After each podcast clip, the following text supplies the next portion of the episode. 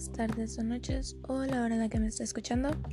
Mi nombre es Aranza y hoy voy a dar mi opinión a tres diferentes casos. Voy a tratar de dar mi opinión sincera y desde un punto objetivo. Y vamos con el primer caso. En el primer caso se nos presenta una mujer afgana que ha vivido toda su vida en ese país, en tiempos del régimen talibán, y se le prohibió que trabajara y a pesar de ser viuda y tener dos hijos, la prohibición se debía a su condición de ser mujer. Además de esto, tenía que salir a las calles totalmente tapada y estar completamente cubierta. Y a pesar de tener una carrera universitaria como especialista en computación, estuvo todos esos años mendigando y pasando hambre junto con sus hijos. Ok, esto es más que nada una realidad. Hay muchas culturas que básicamente degradan a la mujer y la tienen en el nivel más bajo que puede existir, incluso dejándolas ver como si no fueran siquiera personas. Este, como aquí lo dice, pues en la cultura afgana, eh, se les pide que estén totalmente cubiertas, no pueden mostrar nada porque según ellos es una falta de respeto y están provocando a los hombres.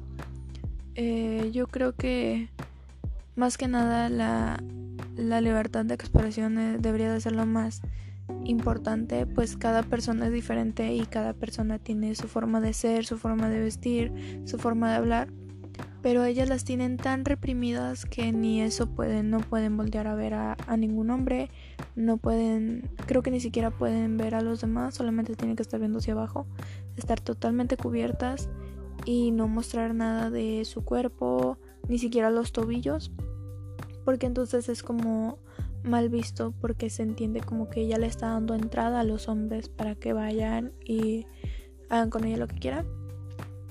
Y además, como el caso lo dice, a ella no se le permite trabajar por el simple hecho de ser mujer. A pesar de que es una viuda con dos hijos y de que los tiene que mantener y teniendo una especialidad en computación, estuvo mendigando y muriendo de hambre porque no la dejaban trabajar por ser mujer. Yo creo que eso es lo más terrible que te puede pasar. Es una degradación tanto a ti como a tus derechos humanos. Yo siendo mujer y sabiendo la situación que hay, por ejemplo, en México ahora, de tantos feminicidios y todo eso, pues es una situación muy grave. Pero pensar siquiera en cómo lo están pasando este tipo de personas en lugares como Afganistán y todo eso, eh, es, se me hace terrible.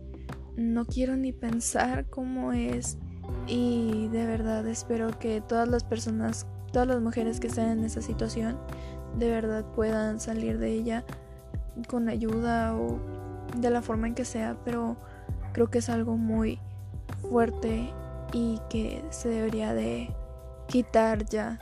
Entiendo que hay culturas y que hay que respetarlas, pero esto no solo se trata de culturas, sino que ya es meterse con la integridad de una persona y eso no se me hace correcto. Muy bien, vamos con el caso 2.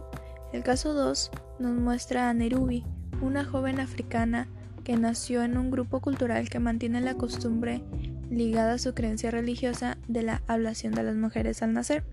Esto es un procedimiento mediante el cual se mutila el cuerpo de la mujer mediante la extracción de su clítoris para evitar que sienta placer sexual y viva su sexualidad solamente con fines reproductivos. Además de que muchos de estos em, operaciones, si se le puede decir de esta forma, son muy poco higiénicas y a causa y causa a veces infecciones hasta la muerte de algunas de las personas a las que los hacen, de algunas niñas. Y nos deja la duda de cómo puede actuar Nerubi ante dicha realidad ahora que va a tener una hija. ¿Debe respetar este valor de su cultura que es incluso religioso? Ok, um, yo creo que hay muchas religiones y hay que respetarlas también.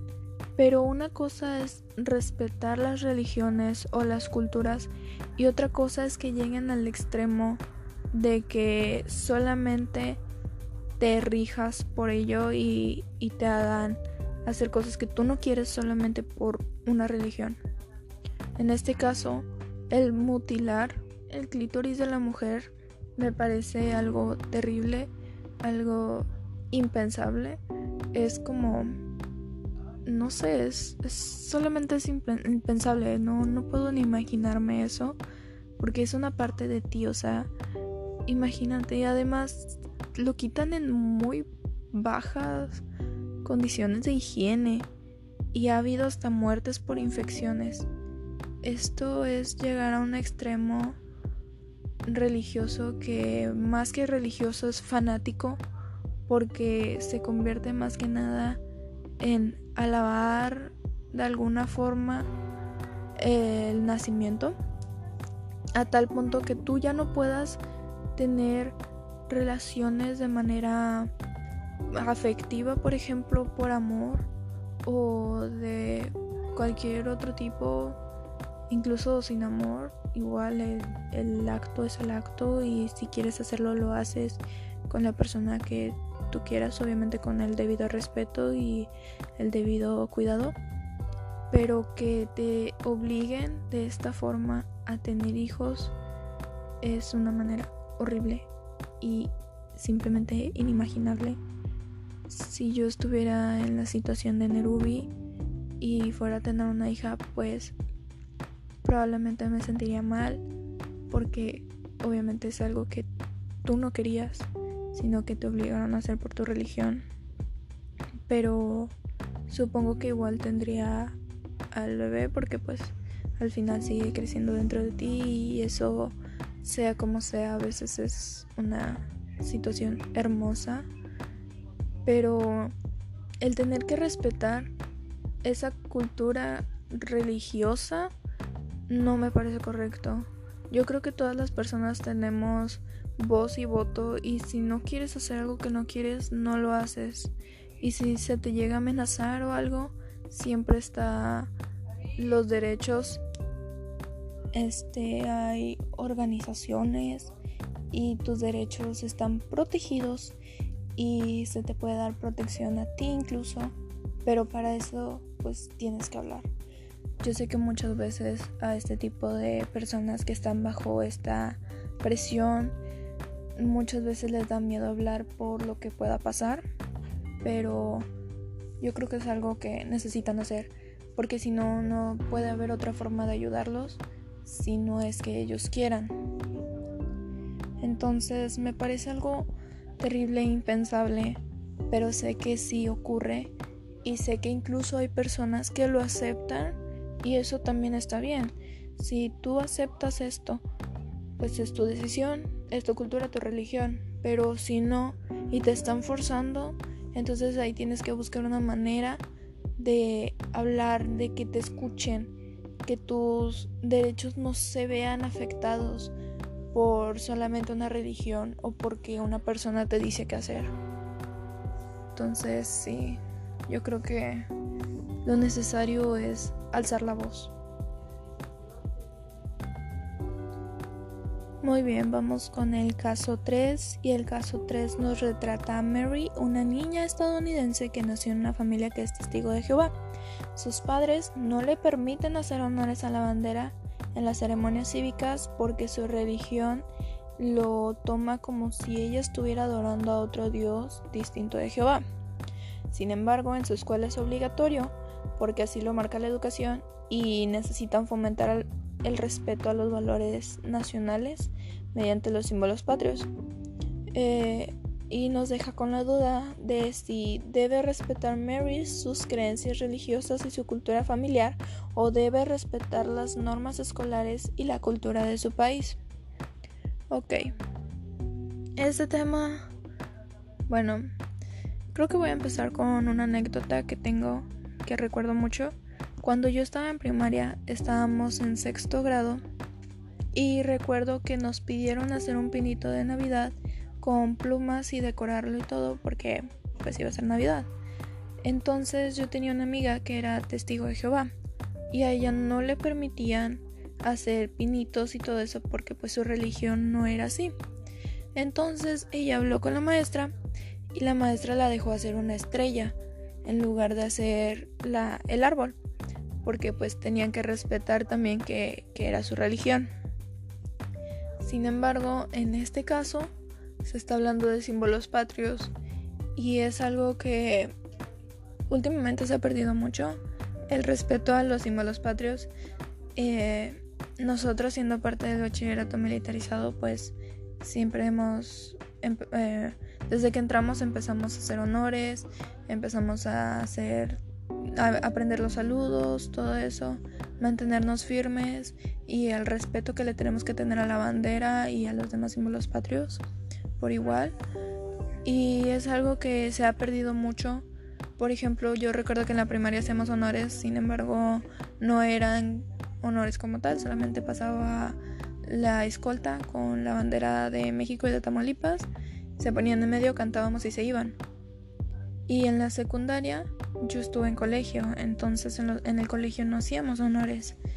Y entonces, a pesar de que yo estuve incluso en el coro de la escuela en primaria, yo me aprendí completo el, el himno nacional mexicano y ahí empecé a, a darme cuenta de lo que era el tener que respetarlo, el entonarlo y el empezar a sentir esa emoción de que incluso el ver la bandera se me erizaba la piel y son cosas que incluso mis padres me han comentado que cuando ellos eran pequeños todo esto se les enseñaba de una forma muy recta y ellos también pasaron por eso de que del respeto que le tenían y el orgullo que tenían a los símbolos patrios, ellos también se les, se les erizaba la piel cuando la veían. Pero es algo que se ha perdido y se está buscando regresar a ello. Por eso es que están empezando a hacer leyes, a hacer leyes y así para que mm, los niños empiecen a tomar esas prácticas de nuevo. Entiendo que sea una religión. Este, cada religión pues tiene sus limitaciones y pues son muy extensas, son temas complicados porque hay muchos tipos de, de religiones diferentes que adoran cosas diferentes y así. Pero una cosa es tener tu religión y otra cosa es que no te permita eh, respetar algo como sería, por ejemplo, la historia, por ejemplo, la bandera y su significado. Eso es parte de la historia de México.